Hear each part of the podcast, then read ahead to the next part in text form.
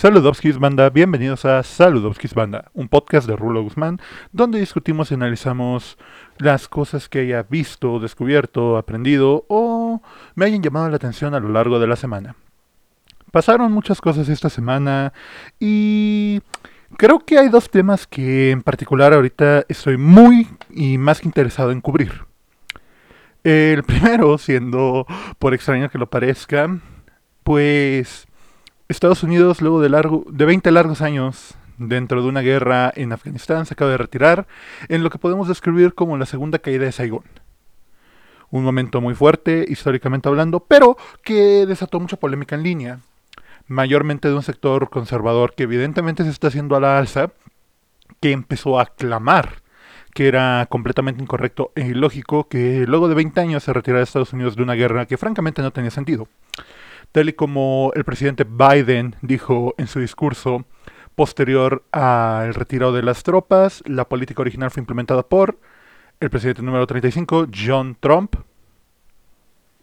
En este caso, en su política, él planteaba que a cambio de apoyo para que los afganos talibanes lo apoyaran en los problemas que tenía en ese momento con Irán, él iba a retirar las tropas americanas, algo que se cumplió conscientemente el día viernes de la semana pasada, exactamente hace una semana de cuando estamos grabando esto. Las tropas norteamericanas dejaron Afganistán con todo y armamento, lo que prácticamente nos simboliza la segunda caída de Saigon, tal y como lo he mencionado. Eh, es interesante ver una guerra que es tan vieja como tú terminar de esta forma. Como Sumer, yo nací en el año 2001. Yo nací en el mundo, técnicamente solamente viví siete meses en el mundo en el que todavía existía el World Trade Center en Nueva York. Nací solamente siete meses para vivir el mundo pre-911. Así que no tengo ni la más remota idea de cómo era el mundo antes del 911. Es una cuestión muy complicada porque, pues, culturalmente hablando, eh, la guerra, al menos todo el mundo, creo que hemos crecido en este mundo donde la máquina de guerra está presente en todo momento ante nosotros. De alguna manera, recuerdo mucho cuando las tensiones con Norcorea estaban alzándose al grado de las pruebas balísticas, haberle dicho a mi madre que honestamente me daba miedo. De alguna manera ella me dijo, no te preocupes, la Guerra Fría fue lo mismo. Y en ese momento lo entendí. Francamente, nosotros como Summers estamos acostumbrados más a un enfrentamiento directo, pasivo-agresivo, antes que como tal una paranoia constante de qué puede pasar en el futuro. Es bastante complicado dimensionar eso, porque claro, todo el mundo sabe que Estados Unidos ama las guerras, y que es una política que lleva desde épocas rigarianas, porque ese es el punto de este podcast, echarle la culpa de todos los males a Ronald Reagan. Pero ya en serio, es evidente que desde épocas reganianas ha habido problemas bélicos en Estados Unidos, por lo menos en Medio Oriente. Ya saben, Guerra Fría, la necesidad de intervenir, de conquistar territorios e impedir la expansión del comunismo, que pues técnicamente es imperialismo, pero pues no lo podemos definir así más que como globalización, vamos a llamarlo. Y evidentemente después ocurren diversos rollos históricos y culturales que nos llevan a que para el año 2001 ocurre el atentado del 9-11 que cambiaría todo el mundo. Todo el mundo. La cultura, yo manejo que para entender la posmodernidad y la metamodernidad, la posmodernidad la tenemos que manejar desde los últimos años en los que el muro de Berlín estuvo en pie hasta el 911. La metamodernidad, esta necesidad de reencontrarnos por medio de conectarnos con la narrativa, pero ya no directamente con las historias, sino con la forma en la que contamos las historias, es una consecuencia del 911, porque es la única forma que podemos hacer sentir al espectador y al creador que está en control de sus historias. Ya no estamos en estos momentos. Entonces, Culturalmente es muy interesante hablar de lo que pasó posterior al 9-11 y tal y como lo comento, ver una guerra que es igual de vieja que tú terminar es impresionante eh, en un buen sentido. La verdad, la administración de Joe Biden ha sido bastante tibia en Estados Unidos, no es el supercomunista que la gente había propuesto, o bueno, como el Partido Demócrata y como muchos sectores conservadores habían insistido en pintarlo, es una figura bastante tibia tirando a la conservadora. Hay que tener en cuenta que Joseph Biden, pues, es precisamente un republicano demócrata, así que es un, es un demócrata tirándole a la derecha, de la misma tirada de Nancy Pelosi. Entonces es una figura bastante complicada de matizar, pero que funciona relativamente. Es como Obama Mientras más piensas en él, menos funciona, pero ese no es el punto.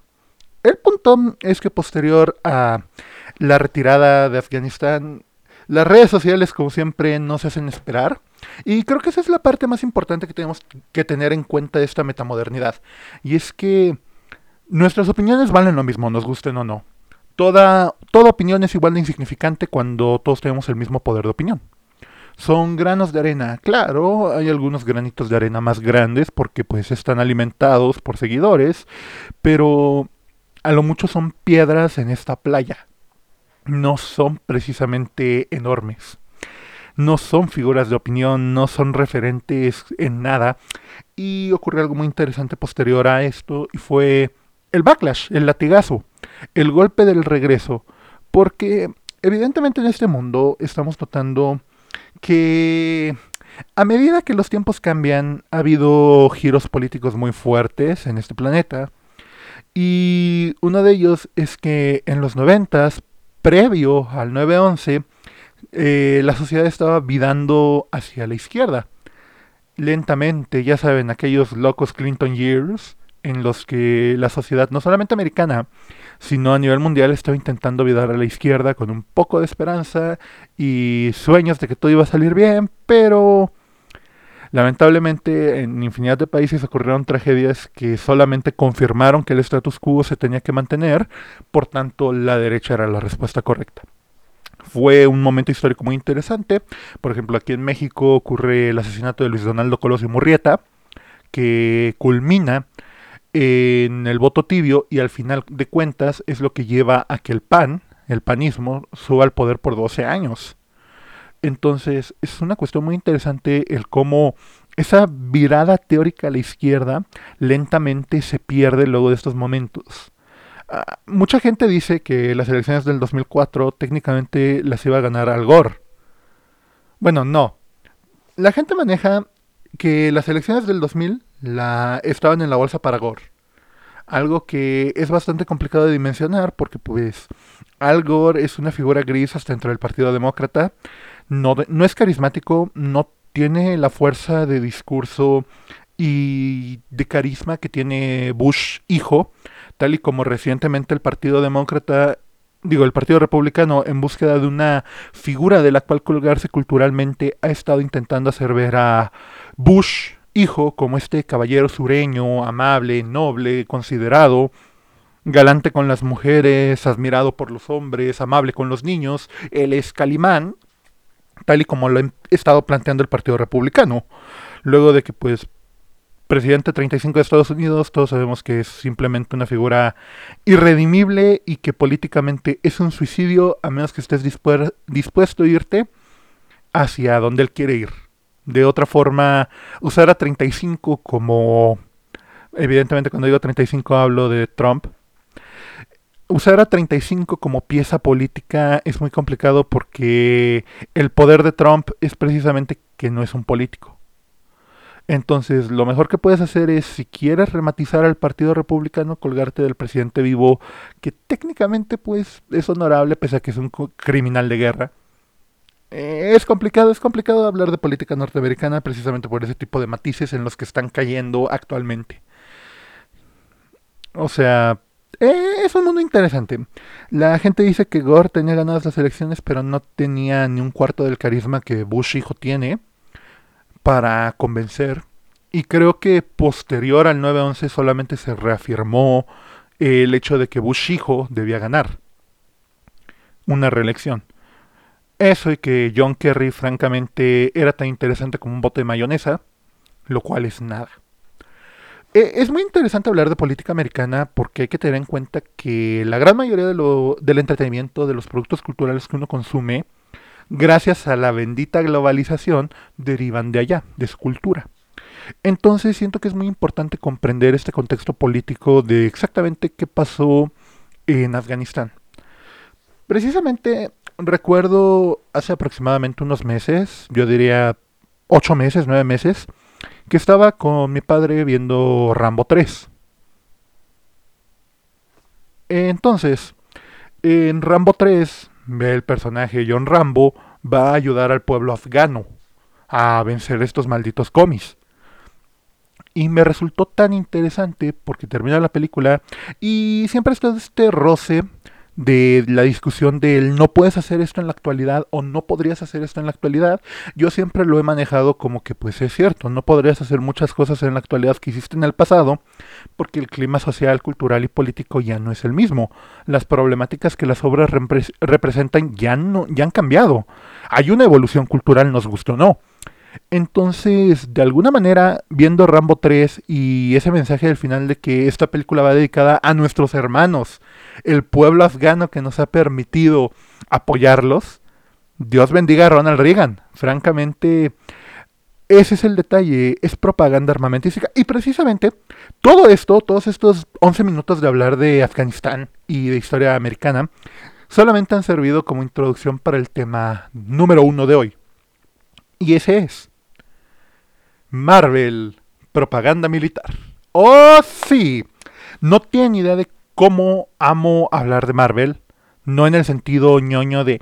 Eh, técnicamente, Galactus podría derrotar a Thanos dentro del MCU. No. Yo hablo de un análisis cultural porque son películas que generan millones en millones. Hay que analizar que la película más taquillera de todos los tiempos es Avatar. Sí, es decepcionante decir que es Avatar, pero la segunda película más taquillera de la historia es lo que el viento se llevó. Pero la tercera película más taquillera de toda la historia es Avengers Endgame. Y al menos para mí es un shock darte cuenta de que todo este universo comienza en Afganistán. Comienza con un armero llamado Tony Stark siendo secuestrado en contra de su voluntad por los talibanes y obligado a hacer armas.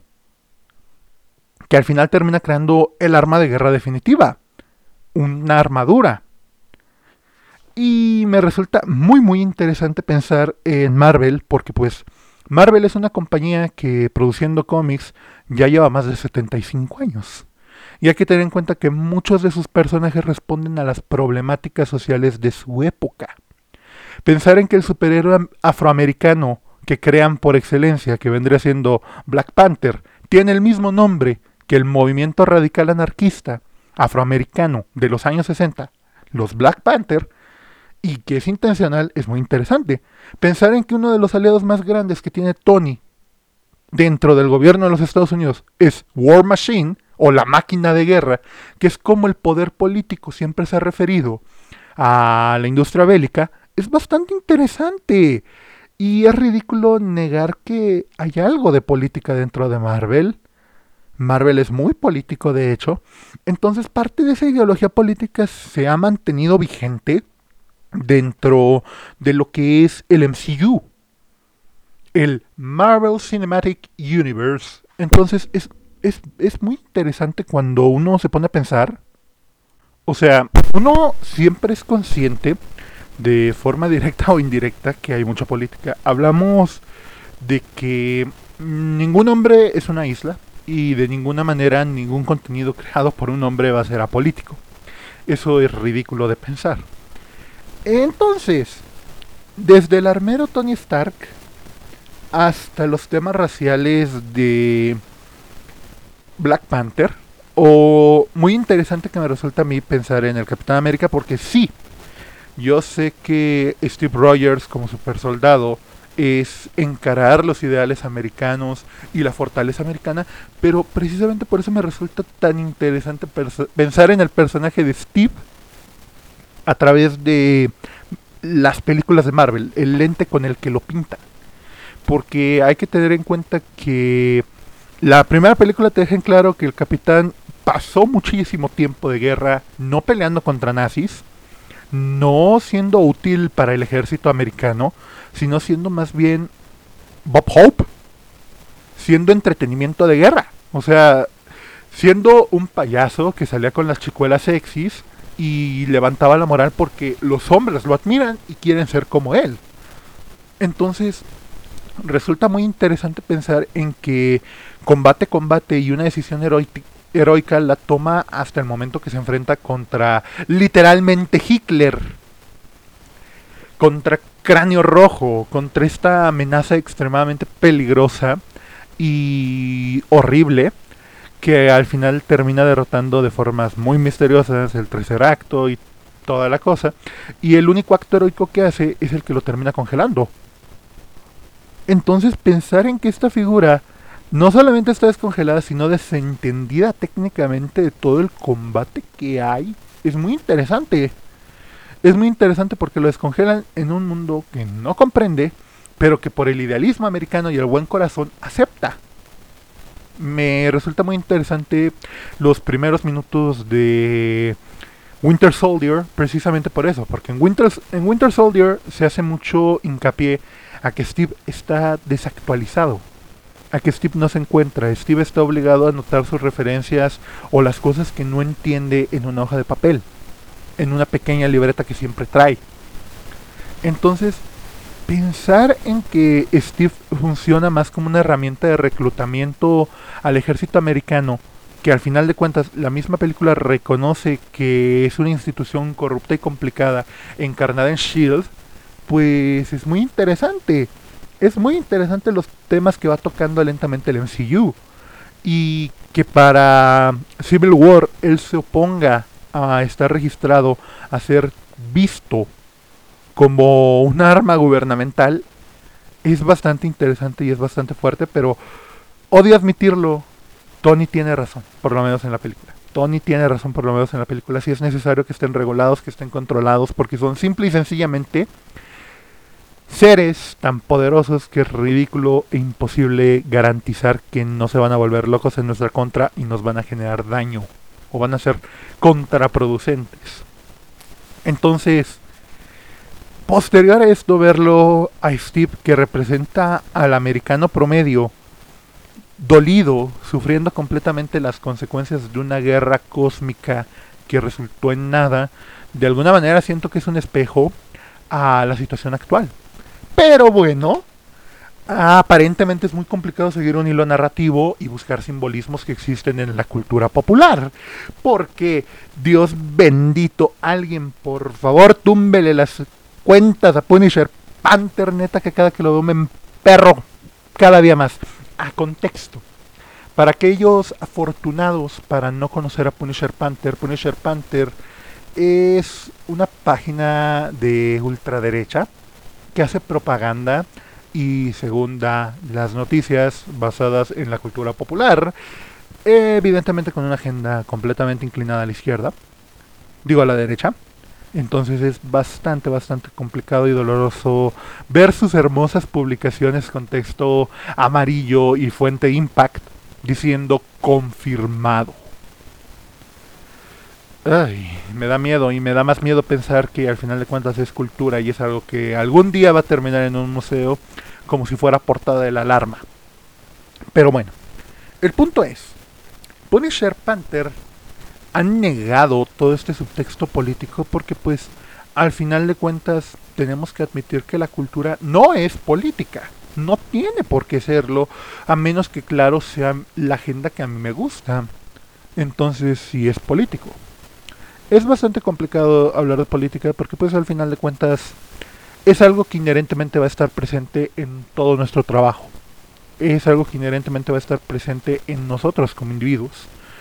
Entonces es bastante complicado ver esta página que confirmado feministas progresistas asesinas de bebés acaban de borrar la historia al hacer las cazafantasmas.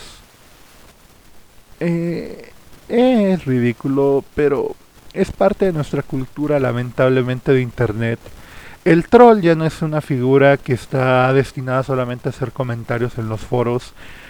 El troll administra páginas donde otros troles se reúnen para concordar. Eh, e, es un espacio seguro para este tipo de agenda política. Bastante complicada y bastante difícil de defender. O sea, la verdad, Punisher Panther me resulta tan conflictivo como figura por eso mismo. Tal y como lo he dicho, el cine de superhéroes es abiertamente político. Para la primera Avengers se juntan un armero que dejó de producir armas luego de darse cuenta de la carnicería que es Vietnam en el Medio Oriente, en este caso la guerra de Afganistán, dándose cuenta de lo horrible que es, dándose cuenta que la solución es el intervencionismo, dándose cuenta de que es ridículo que siga nutriéndose de la industria armamentística cuando podría estar poniendo su tecnología al servicio de la gente y viendo cómo el gobierno norteamericano lo traiciona intencionalmente y lo obliga a que entre a la guerra de nuevo. Eso es lo que hemos visto en los Iron Man previos Avengers. Hemos visto una figura propagandística que termina dando su vida en el buen nombre de América. Y se nos introduce a un Dios que acepta la vida en la tierra solamente porque cree en el ideal americano. Es bastante interesante pensar en que estas figuras quedan moldeadas por la imagen americana y belicosa, porque al final de cuentas parte de la cultura americana sigue siendo lo bélico. Aunque actualmente a manera de contracultura pues hay una fuerte oposición hacia lo bélico, es innegable que Marvel es bélico completamente. Ver a una gente a una gente rusa, fem fatal, bastante conflictiva y bastante complicada, que está trabajando porque defiende lo correcto, y a un mercenario redimido, que está ahí solamente como apoyo, es bastante curioso el cómo está ensamblado el equipo de los Vengadores que se enfrentan al imperialismo, porque pues todos sabemos que el imperialismo es bueno cuando lo hacemos en naciones que lo necesitan, no cuando le pasa a Estados Unidos y a la tierra como tal. Entonces es una defensa muy complicada la que hace Avengers para al final terminar derrotando a Loki y continuar el MCU. Tony termina creciendo, Tony termina dejando de lado su carrera armamentística y entregándose completamente al bien de la gente, a tal grado que termina concordando con los tratados de Sokovia, pese a que creó un arma de destrucción masiva. Precisamente creo que ese es el punto de Civil War, al menos en el cine. El punto de Civil War en el cine es decir, ok, la cagamos, hicimos un arma de destrucción masiva, cobramos vidas no solo de gente que conocemos, sino de inocentes, lo cual es bastante, bastante malo en el afán de querer proteger, curiosamente terminamos dañando. Por eso Tony está tan obsesionado con firmar los tratados de Sokovia. Y Steve no se siente responsabilizado porque Steve tiene el ego del ejército americano.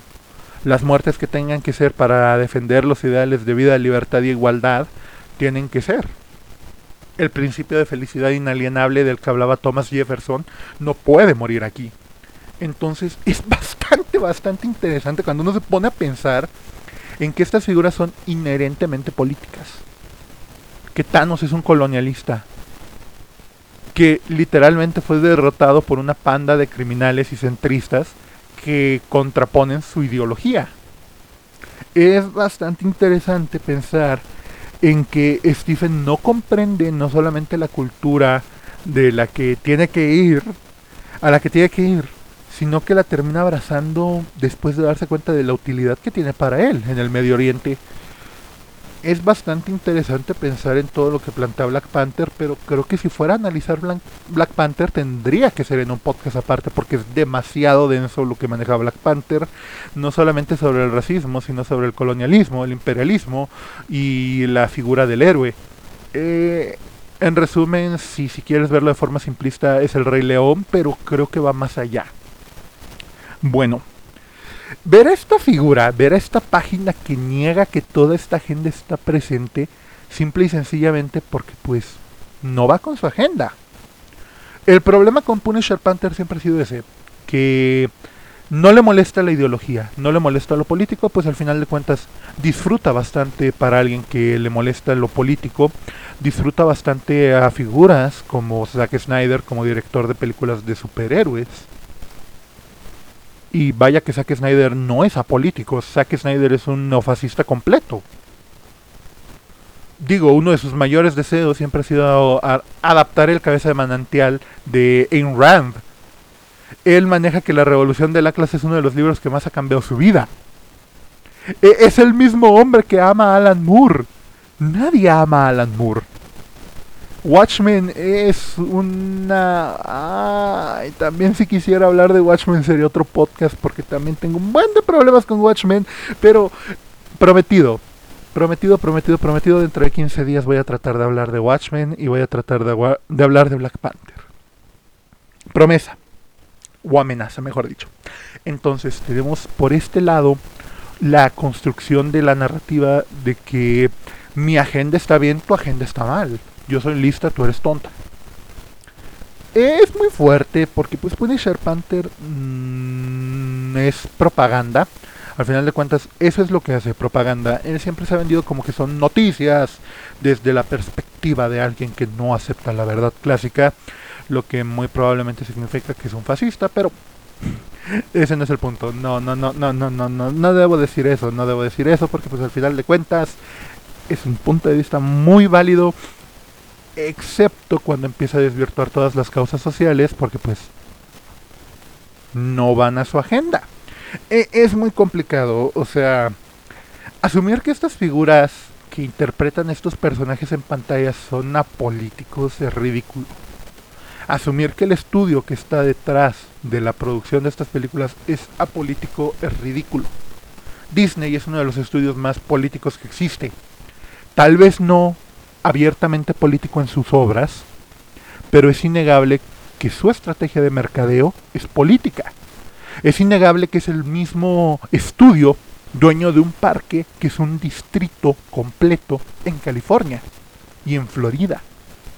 Estamos hablando de que es la misma empresa que tiene los millones suficientes como para modificar leyes de derechos de autor. Es inherentemente político Disney no es un estudio orientado a la izquierda, eso es una realidad.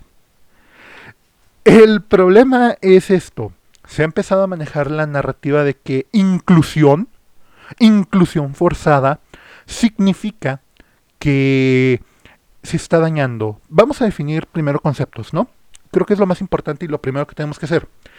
¿De qué habla Punisher Panther cuando habla de inclusión forzada? Habla de la inclusión de asiáticos, de negros, habla de la inclusión de mujeres, de no heteronormativos, hispanos. Creo que es muy interesante cómo Punisher Panther le molesta todo aquello que no es viril, masculino y blanco. Eh, es algo complicado, es algo complicado. Yo sé que a lo mejor está sonando como un discurso reduccionista de la izquierda, pero no es así. Legítimamente es muy interesante como para Punisher Panther está mal reimaginar una historia y a sus personajes, pero no está mal cuando lo respetamos. El problema cuál es? Si lo respetas demasiado y te vas a la agenda del cómic, estás cometiendo un error porque los personajes no se comportan así, los personajes se tienen que comportar como la imagen que yo construí. Es aquí cuando entro a un punto que me parece muy importante para comprender el qué tan desconectado de la realidad de la cultura está Punisher Panther. Su nombre, Punisher Panther, compuesto por Punisher, el personaje de los cómics, el ex militar que guarda un rencor horrible y se opone completamente a cualquier tipo de guerra intervencionista. Que claro, técnicamente golpea hippies, pero funciona más como Boogie el aceitoso, en el sentido de que es una crítica hacia los extremos a los que queremos representar la violencia y nuestros ideales, antes que como tal un representante de estas ideas. Tenemos a Punisher, y a Black Panther, que como ya mencionamos, ya casi tres veces en este mismo podcast, comparte nombre con una organización anarquista afroamericana, que está inspirado en los ideales de igualdad negra. Ya saben, la lucha contra el apartheid, ya saben derrogar las leyes de Jim Crow, ya saben terminar con el racismo por medio de empoderar a una comunidad. Ahora bien, yo creo que se dio cuenta de esto, yo creo que se dio cuenta de este contraste, por eso y que Facebook ya le estaba limitando el alcance de su página horrible, y lo cambió. Ahora es Rorschach Panther. Ok, Rorschach, como el personaje de Watchmen, Rorschach, el enfermo traumado que es un constante recordatorio a nivel narrativo de los peligros de no solamente no tratarte terapéuticamente y psicológicamente de forma correcta, sino que tanto el sistema termina corrompiendo al hombre. Ok, ese Rorschach. Y repetimos el Panther. Es una incomprensión, es una habilidad casi que intencional de no querer comprender lo que significan estas figuras, de no querer aceptar lo que esto culturalmente tiene como trasfondo, porque el cómic no existe en una burbuja, todo cómic es político, toda obra es política.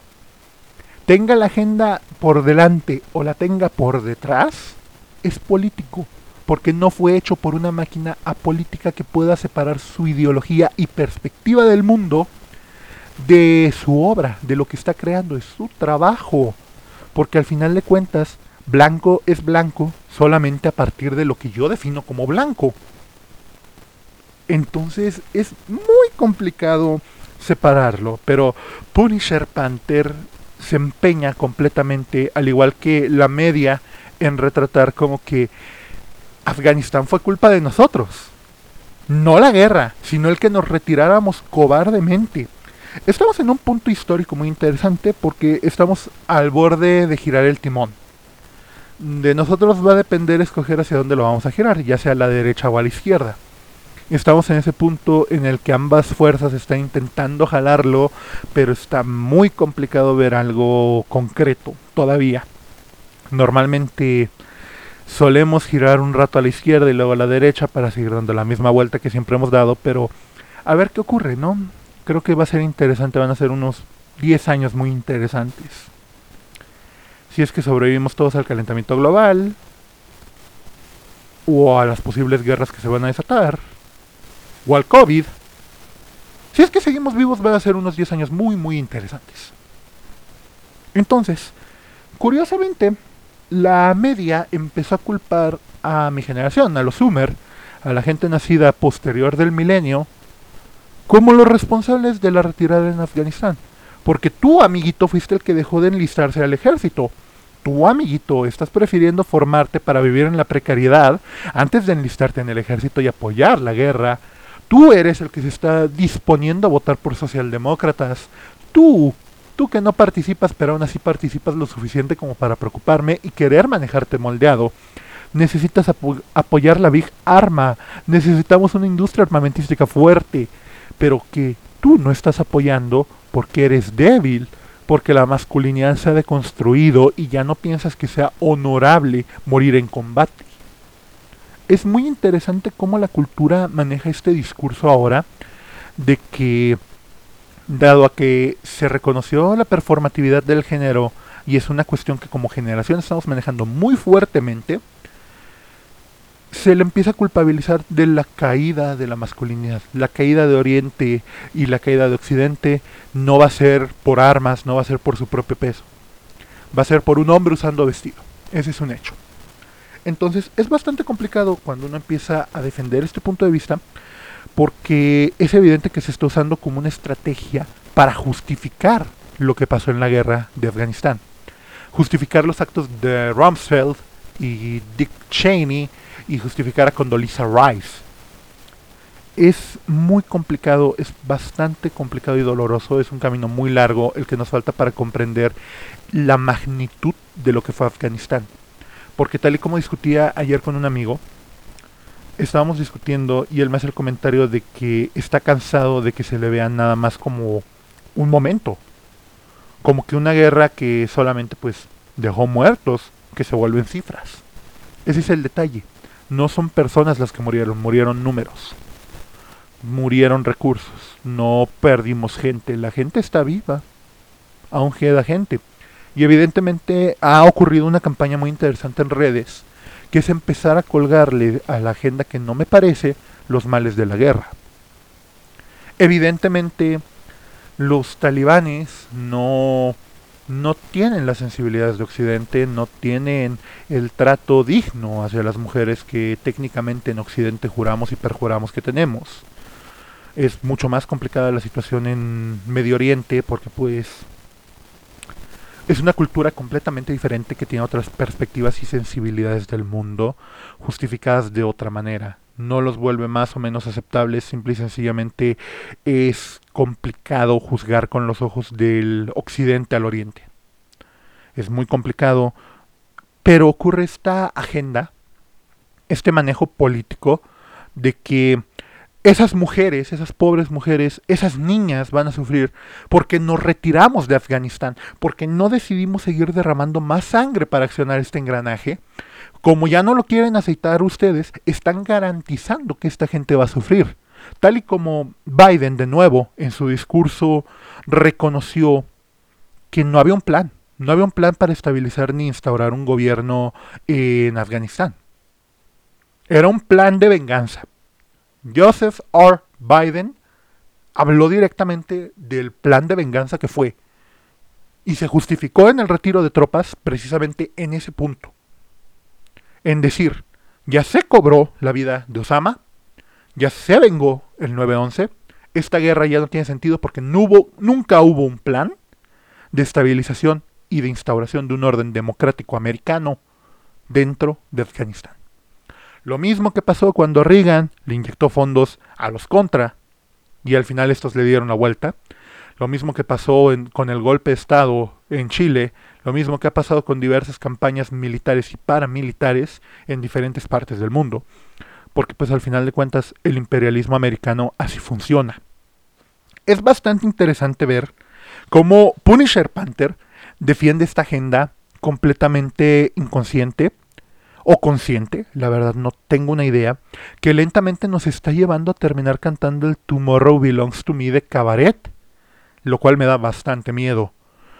Recuerden, el problema de las canciones fascistas es que no sabes que es fascista hasta que te das cuenta de que estás cantando con toda tu fuerza un himno donde dices que el mañana te pertenece. Solo a ti y a los de tu raza es muy complicado, es muy complicado. La media está manejando esta narrativa de que el Me Too y la gente que se volvió famosa por demandar a estas celebridades y estas figuras, ahora está muy callado. No está diciendo nada en, en Oriente, quién sabe por qué. Y pues, a ver, ¿dónde están las feministas marchando? A ver qué rayen. Pues, de hecho, el día de antier, el día miércoles 18 de agosto se llevó a cabo la primera marcha feminista durante la toma de poder del talibán y fue reprendida terriblemente. Aún hay un movimiento, aún hay un clamaje. Es una lucha que no va a morir, como cualquier lucha social. Nunca termina.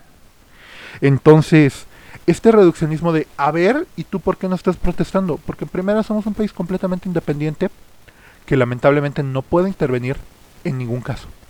México, como siempre, abrió sus fronteras, que es la única solución que el mexicano puede dar, abrir sus fronteras para refugiados.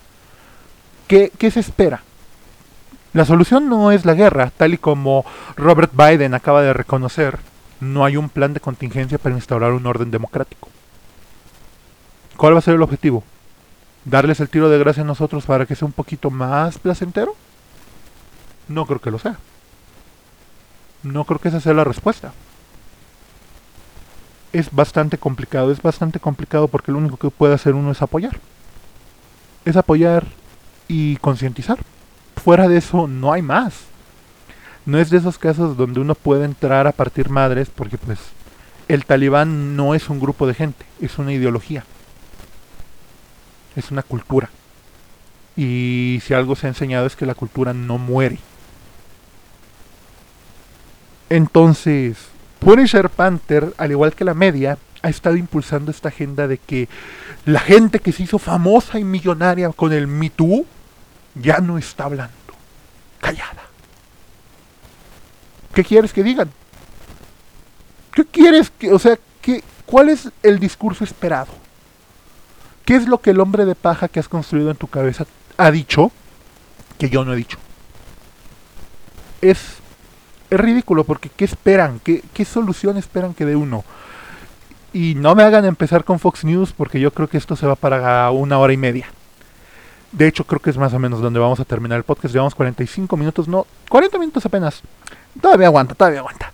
Entonces, es muy interesante el cómo la politización de estos movimientos, que son políticos inherentemente, termina llevando a esta agenda curiosa y macabra, donde la culpa de todos los males recae en la izquierda.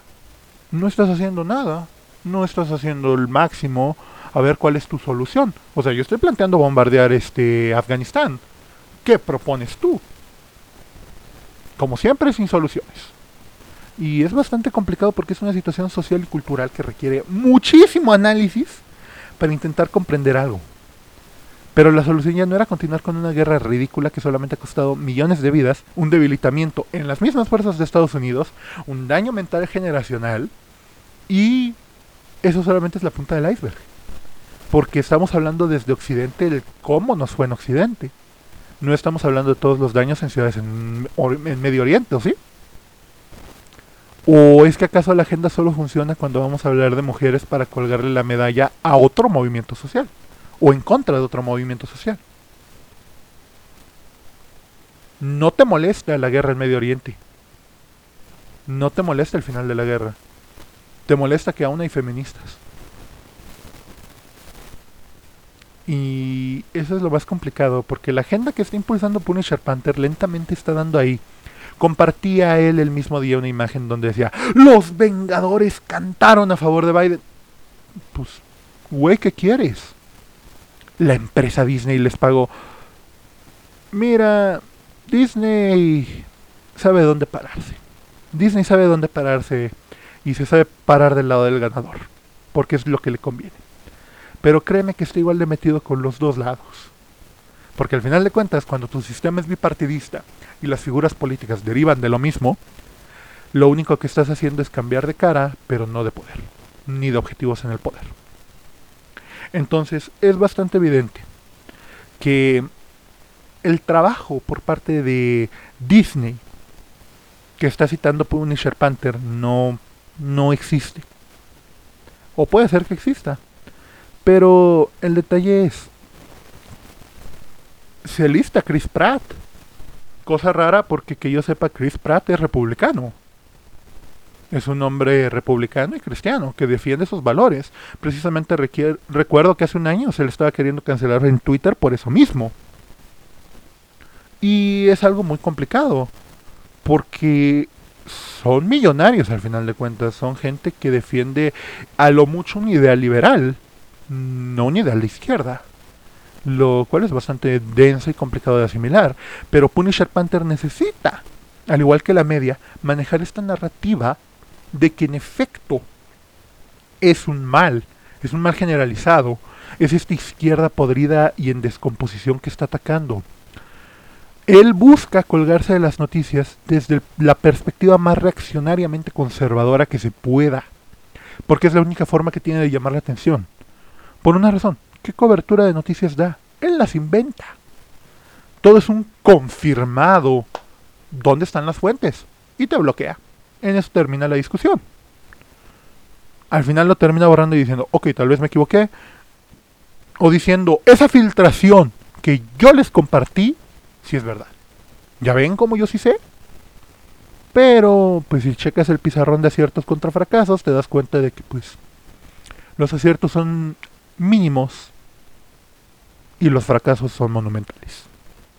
Annihilation. Nunca lo olviden, Avengers Annihilation. Por favor, nunca dejen morir eso. Coméntenle, si es que aún pueden comentarle, coméntenle que... No pregúntenle si no era el mismo que decía que Avengers Annihilation era canon. Entonces, esta agenda se va colgando de una descomprensión del mundo. De un temor a los cambios, pero una descomprensión total del mundo. Ahora bien, yo solamente voy a decir una cosa. Si culturalmente está habiendo un avance social, técnicamente es más porque el capitalismo le está viendo un beneficio antes que como tal porque hay una legítima intención. El capitalismo está viendo una oportunidad monetaria muy grande en apoyar luchas sociales. Véndele los mismos revólveres con los que van a clamar tu cabeza. Es completamente válido. Es capitalismo al final de cuentas, ¿no? Entonces es bastante interesante cómo se ofende como si estas empresas tuvieran esta agenda oculta. O sea, la clásica conspiración de que Soros controla todo. Honestamente, yo solo quiero decir en este podcast que a mí no me han pagado, que he estado defendiendo una agenda de izquierda por casi 10 años y a mí no me han pagado nada. ¿Qué pasó ahí, Soros? ¿Te mando mi número de cuenta o cómo vamos a quedar? Porque resulta ridículo caer en este reduccionismo cultural de nadie cree en esta idea a menos que le laven el cerebro. La ultraderecha es lo mismo. La ultraderecha es una ideología que alguien adquirió por diferentes factores socioculturales que lo llevan a creer que es una solución válida. Sentirte desplazado en un mundo que lentamente está cambiando es algo completamente válido.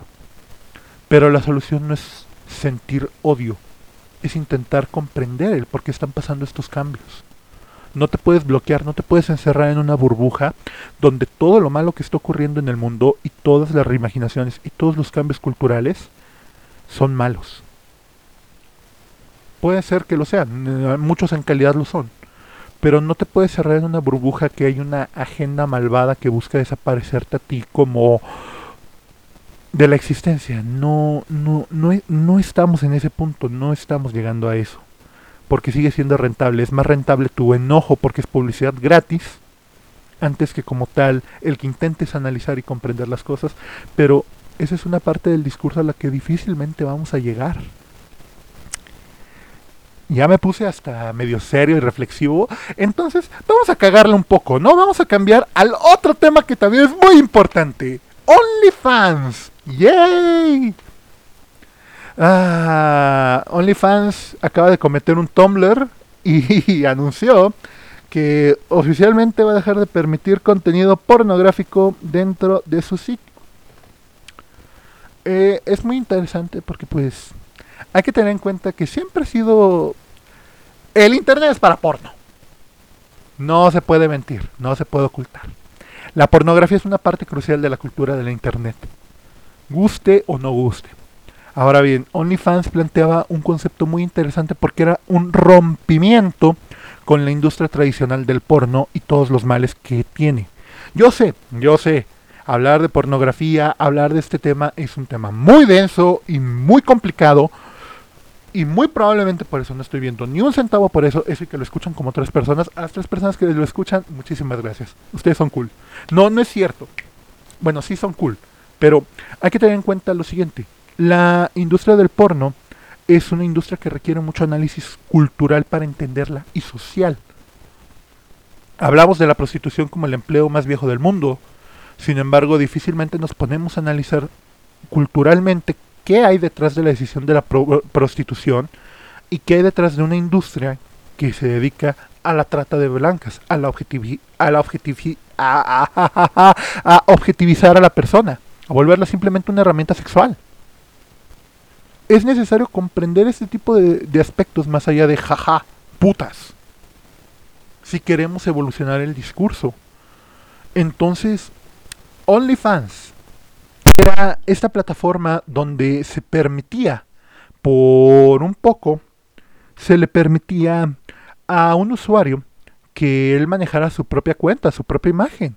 Yo siempre defendí que OnlyFans no era como tal de atractivo físico, no necesitas ser un Adonis para ganar dinero vendiendo tu cuerpo. Al final de cuentas la fetichización, la fetichización del el individuo hace que prácticamente todos somos el fetiche de alguien todos sin excepciones. Entonces, estoy bastante seguro de que cualquiera está dispuesto a pagar por cualquiera.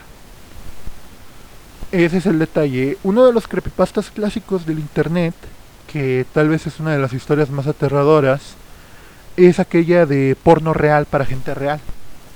Donde era un sitio web donde a cambio de pagar y hacer donaciones podías ver aquello que tú quisieras sin importar qué tan fetichista, sucio y asqueroso o degenerado podría ser.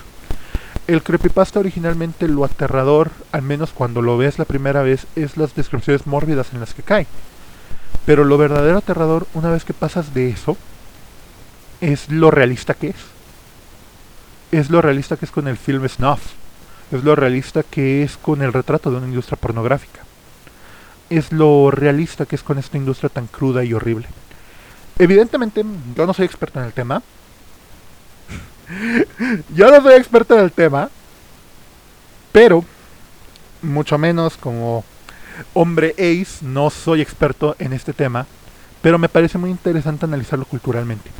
Hablamos de que la pornografía y la industria pornográfica ha sido foco de muchas discusiones, tanto por gente que es parte de la industria pornográfica y se sale, como por la misma industria a nivel general, la misma cultura.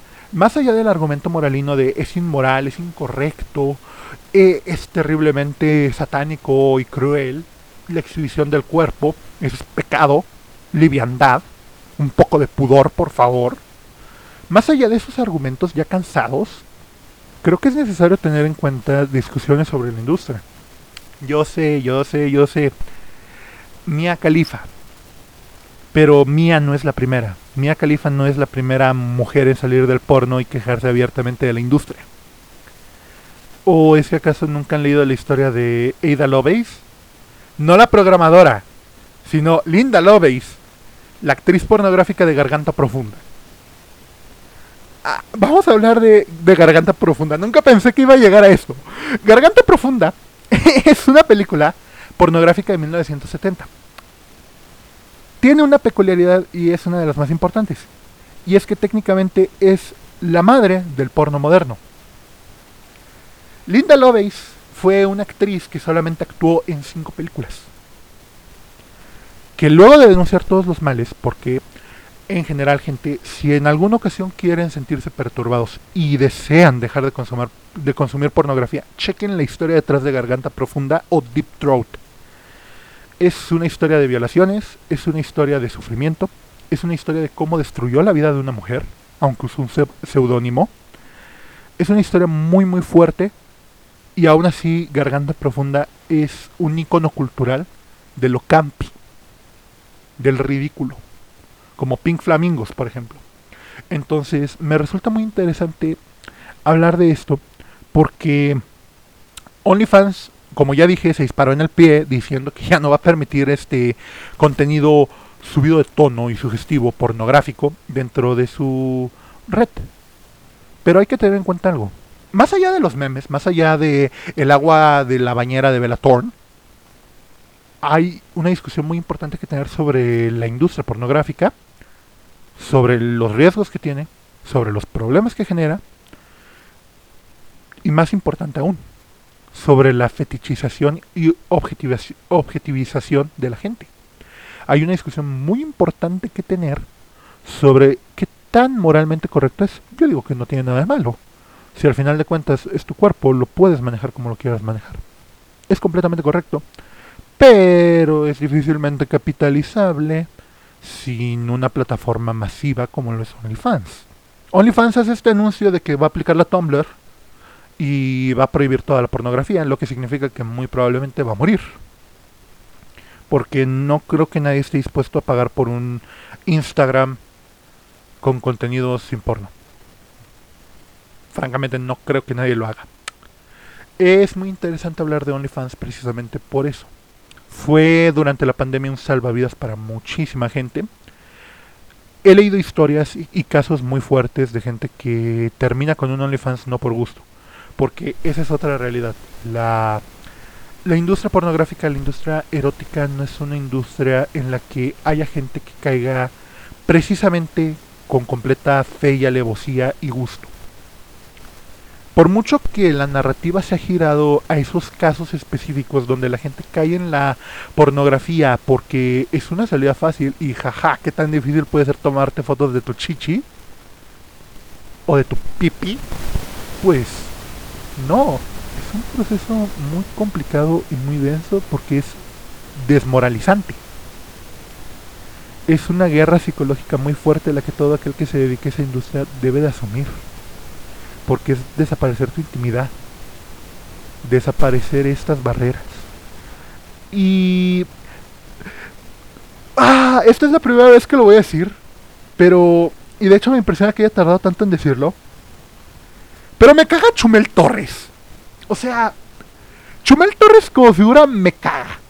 Así, me cae completamente en la punta del pie. Y me resulta muy interesante ese tweet que hizo al darse el anuncio. Que aquí lo debo tener guardado en mi captura de fotos históricas. Debo tener guardado aquel tweet de Chumel Torres. Donde él dice prácticamente que pues no es un trabajo. ¿A poco vamos a tener que trabajar? Dijeron cientos de gentes con OnlyFans. Bro, bro, bro, bro, bro, bro, no sé si te has dado cuenta, pero tú también eres influencer, güey. No sé si te has dado cuenta, pero tú dependes de hacer pendejadas para que la gente te mire. Tú dependes de caer en polémicas ridículas. Estás prostituyendo tu propio ideal. Porque si como persona te reconoces como alguien que no cae en la gran mayoría del discurso que está dando, te estás prostituyendo. La única diferencia es que tú no estás prostituyendo tu cuerpo. Tú estás prostituyendo tus ideales. Tú estás completamente necesitado, como cualquiera de nosotros, de un boost, de que la gente te vuelva a ver. Somos putas de atención, todos. Todos los que creamos contenido somos putas de atención. No es válido que salgas de moralino con tu... Yo he trabajado muy duro. Yo también estoy trabajando duro y estoy seguro de que cualquiera que tenga una cuenta de OnlyFans está trabajando duro. Porque no debe ser fácil. No solamente por la madriza moral que debe ser aceptar que estás vendiendo tu cuerpo, tu privacidad, tu intimidad. No solamente eso. No solamente debe ser difícil lidiar con la objetivización. No solamente debe ser difícil lidiar moralmente con todos estos madrazos, con qué tanto te juzga la sociedad. No solamente debe ser difícil lidiar con eso, ¿sabes? También debe ser difícil generar contenido. Yo siempre lo he manejado como que es más saberte vender antes que tener el atractivo físico. Pero quien tiene el atractivo físico tiene que poner bastante esfuerzo en mantenerlo. No es algo que se nazca teniendo, es algo que se trabaja. Y eso es algo que cualquier especialista en belleza y marketing te va a decir. Es incorrecto esa reducción de que nada más son fotos de patas. Es un arte erótico saber vender eso. Que requiere cierta producción, requiere cierto trabajo. Porque no nada más es una foto de una selfie de tus pies y ya. Es producción, es considerar ángulos. Al final de cuentas es una fotografía y como tal tiene una técnica. Al final de cuentas esos videos, por muy grotescos que a mí me puedan parecer, repito, Ace Boy Here, por muy grotesco que me pueda parecer, es un trabajo. Es un trabajo que requiere un mínimo de esfuerzo. Claro, dar las noticias también requiere un esfuerzo, pero hay que tener en cuenta que tú eres conductor, tú eres presentador no eres guionista. Puede ser que apoyes a tu equipo, pero no eres el único guionista. No eres el único camarógrafo, no eres el único que trabaja en micrófonos. Eres un presentador, un conductor. Entonces caer en este reduccionismo de que la producción de una sola persona que está vendiendo su intimidad es mucho menos significativo que tú como conductor. Una persona que está viendo técnicamente más ingresos que tú y casi el doble de vistas que tú francamente es pendejo. Francamente ser pendejo y no saber lo que uno está haciendo. O sea, punto. Es ser pendejo, es desconocer completamente el cómo funciona la internet. Porque pues es muy fácil desvirtuar, es muy fácil caer en que, jaja, putas, OnlyFans, y ya. Pero no, es necesario comprender culturalmente qué lleva a alguien a hacerse un OnlyFans y qué lleva a alguien a consumirlo. Entonces, es ridículo que un influencer que actualmente solamente vive de hacer polémica barata, venga a clamar esto. Alguien que está descomprendiendo completamente situaciones sociales y culturales, se enuncie como que es el máximo comunicador de la modernidad. Es ridículo. Es francamente ser un payaso y no darte cuenta de que estás usando la peluca y la nariz. Es triste. Pero sobre todo es triste, güey. esa es la realidad, es triste. Ah, me da mucha lástima lo que hace OnlyFans porque pues... No voy a decir que yo tenía planes de hacer un OnlyFans, todo lo contrario. No voy a decir que yo consumía contenido de OnlyFans, todo lo contrario. Pero legítimamente era un modo de ganarse la vida de algunas personas. Era una opción válida. Es simplemente ridículo pensar en que, hicieron esto. Porque también es matar su negocio. Lo que me lleva a preguntar qué hay detrás. ¿Por qué la decisión de desaparecerlo? ¿La sociedad puritana? ¿La falta de negocio? ¿Qué es lo que mata este tipo de sitios? Y deberían de ser de las cosas más rentables. ¿Qué es lo que mató a OnlyFans? Esa es la verdadera pregunta. Es muy complicado. Y por último, ¿quién lo diría? Primera vez que alcanzamos a cubrir los tres temas desde el primer episodio. Mm, ¡Yay! Ah, no, el pasado también lo hicimos, ¿verdad? Olviden todo entonces. El punto es, reflejos. Reflejos de la sociedad, reflejos.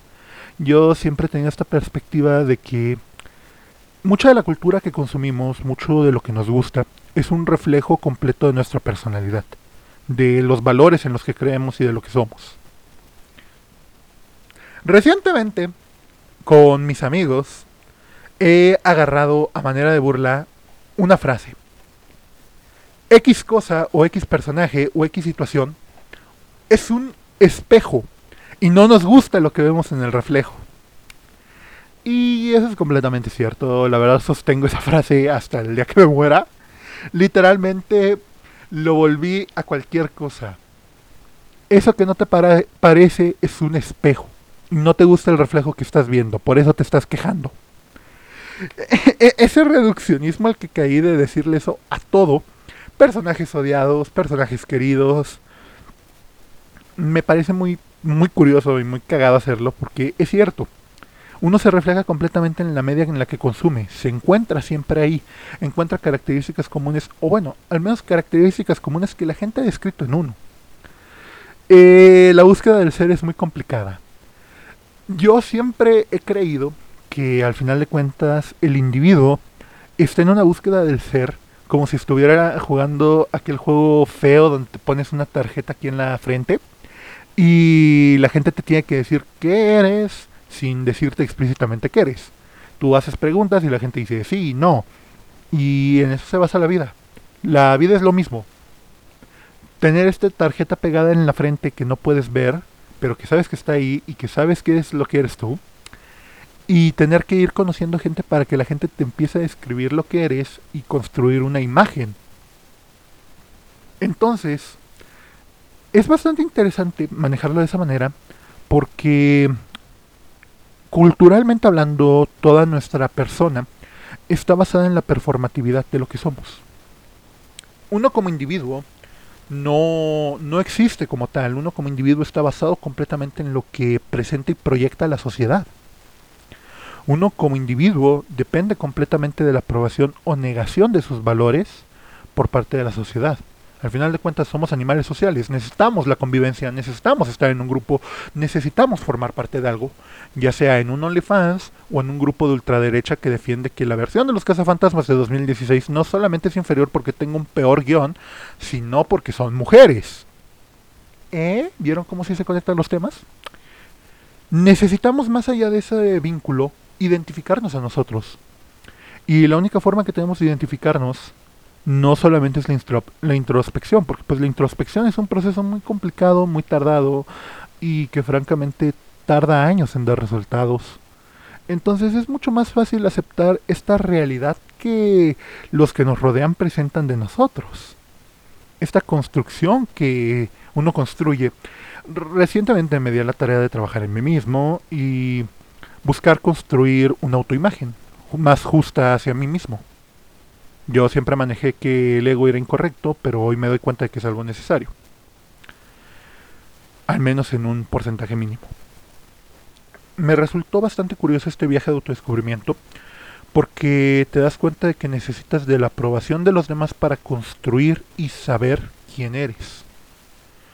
Entonces, En la cultura popular uno encuentra a estos personajes, a estas figuras, estas personas que se proyectan de una manera y no solamente funcionan como espejos en los que uno ve sus defectos y sus virtudes, sino que funcionan como estos estas guías del camino que técnicamente queremos, pero no sabemos que queremos.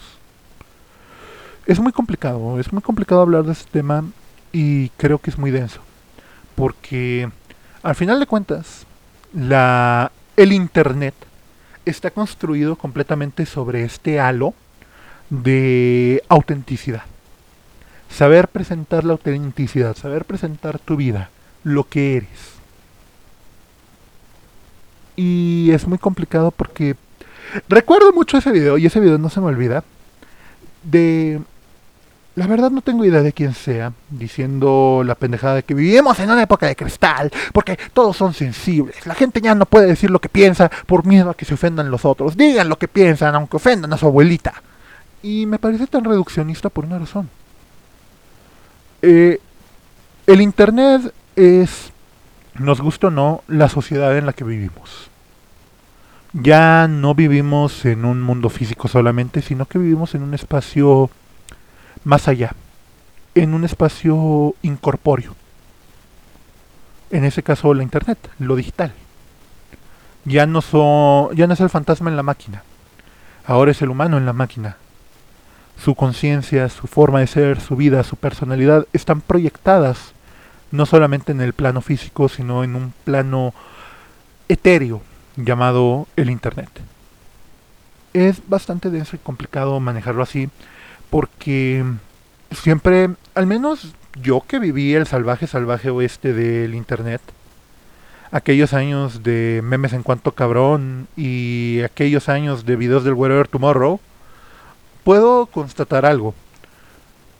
La clave del éxito de muchas de estas figuras, de mucho del chiste de memes de Rage Comic, era precisamente el sentido de lo de qué tanto te podías relacionar con la situación presentada ahí. Más allá del asombro que te generaba o el morbo que te generaban lo, lo que retrataban estas viñetas, a como actualmente lo vemos, eh, la verdad es que el gran encanto que tenían los Rage Comics era que eran situaciones en las que teóricamente cualquiera se podía identificar el gran atractivo de la figura del blogger antes de que desapareciera la figura del blogger en YouTube para ser reemplazado por el streamer o bueno por el let's player que a su vez sería reemplazado posteriormente en la gloria del algoritmo por otra vez los bloggers precisamente radica en esa autenticidad en esa forma tan legítima de presentarse. Germán Garmendia funcionó porque se sentía legítimo su blog se le sentía honesto como persona. Los blogs del Wherever, más allá de sus producciones de series que irónicamente son bastante, bastante, bastante buenas, digo irónicamente en el sentido de que es algo que no esperas, que subierte todas las expectativas. Legítimamente, Wherever Tomorrow, Gabriel Montiel supo hacer unas excelentes series. No han envejecido tan mal, al menos narrativamente hablando, y sus blogs funcionaban precisamente porque era ese sentimiento de autenticidad. Es como este podcast, estimado escucha. Este podcast es para ambos. Es una conversación que estamos teniendo indirectamente usted y yo. Recordará que al principio le dije que la cultura se ha puesto a meta. Pero la razón por la que consumimos podcast es para sentirnos menos solos. Es una conversación con un amigo. Es un amigo que se sentó frente a nosotros a platicarnos su día, a platicarnos las cosas. Precisamente ese es el punto. El nombre del podcast Saludowski's Banda deriva de que es un saludo que yo inventé para referirme a la gente. Entonces, de alguna manera esa autenticidad es lo que mantiene a esto vivo. La, lo directo, lo tranquilo, lo casual que se siente. Curiosamente, yo estoy haciendo lo mismo. ¡Oh! ¡Oh, Dios mío, Dios mío, Dios mío! Me acaba de pegar, me acaba de pegar. Si alcanzamos a cubrir las relaciones parasociales. Bien. Perdón, perdón, perdón, perdone que rompa el encanto del momento. Pero ese es el punto. Yo estoy haciendo esto porque para mí es un punto de desahogo. Es publicar mis ideas, publicar lo que estoy pensando y lo que estoy sintiendo en un medio digital. Y usted escuchándolo está llenando algo. No sé qué, pero está llenando algo, está encontrando algo en este espacio común. Voy a hablar de otro tema. Curioso, por fin llegamos a los cuatro temas. La verdad este podcast espero terminarlo en hora y media. Va a ser tal vez el más largo que voy a publicar, pero creo que vale la pena. Y es las relaciones parasociales. ¿Qué es una relación parasocial? La voy a volver a tocar yo creo que en el podcast de la próxima semana, pero voy a sentar el presente, ¿no? Una relación parasocial es aquella en la que no hay un contacto directo, no hay una retroalimentación directa. Usted está escuchando este podcast y yo no lo puedo escuchar. Tal vez usted a lo largo de lo que he dicho ha estado pensando o ha estado comentando un punto extra, ha estado añadiendo a esta discusión que estamos teniendo. Pero al final de cuentas, a riesgo de ponerme meta, usted está hablando con un audio. Usted está hablando con un audio que yo grabé. Usted está concordando con lo que estoy diciendo, pero por medio de un audio. No estamos hablando, no estoy discutiendo con usted. No puedo ver su cara, no puedo ver su reacción, no puedo escuchar su respuesta. Simple y sencillamente estamos hablando desde un audio.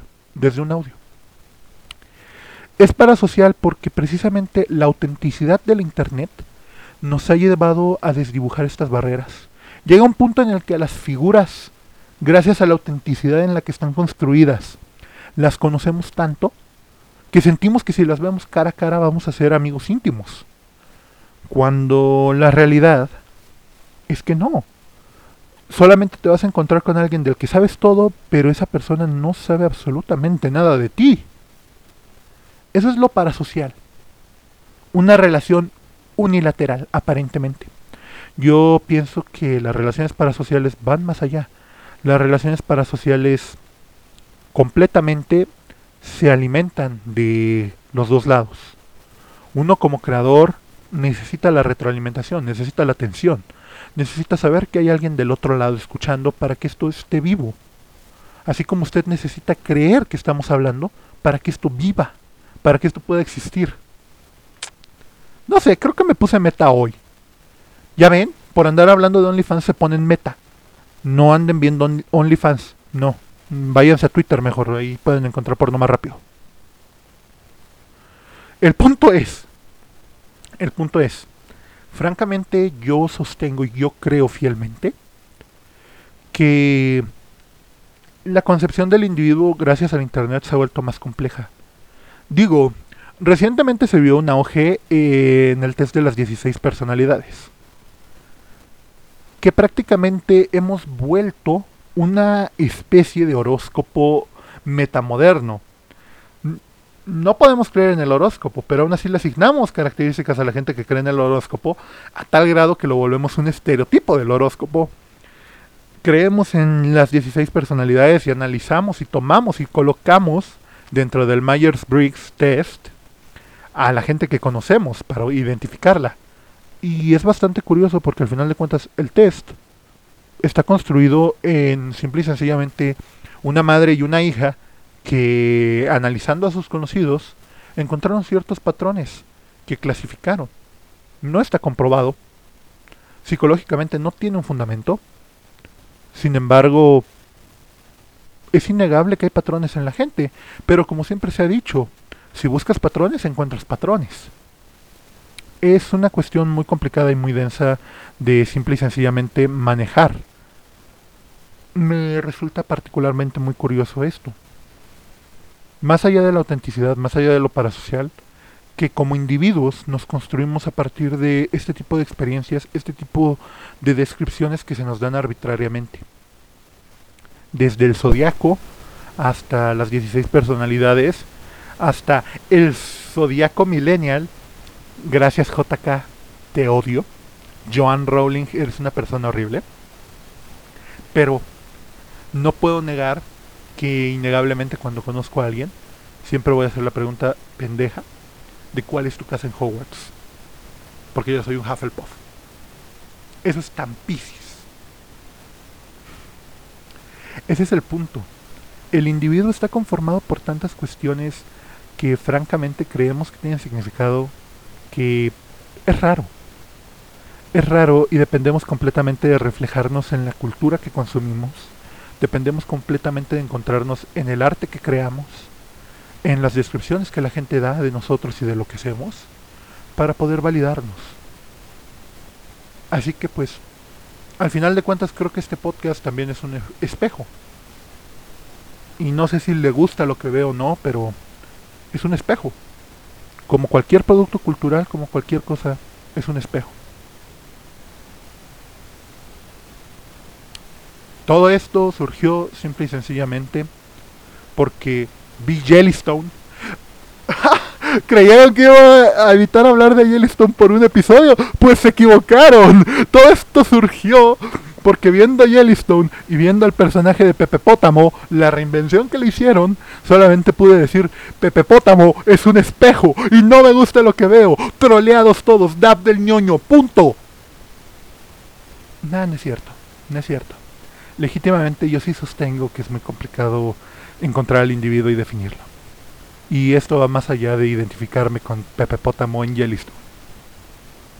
Pero bueno, creo que eso ha sido todo creo que la próxima semana, no tiene sentido ocultar el tema de la próxima semana, este surgió de un de repente, pero creo que el tema de la próxima semana va a ser sobre las divas.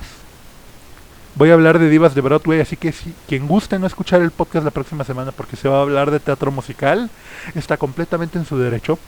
A las cinco personas, tres personas, dos personas, una persona, quien haya llegado hasta este punto, quisiera externarle un agradecimiento muy grande. De verdad que es una motivación para seguir creando. ¿Y qué puedo decir más que le deseo lo mejor? Mejores deseos. Hasta luego.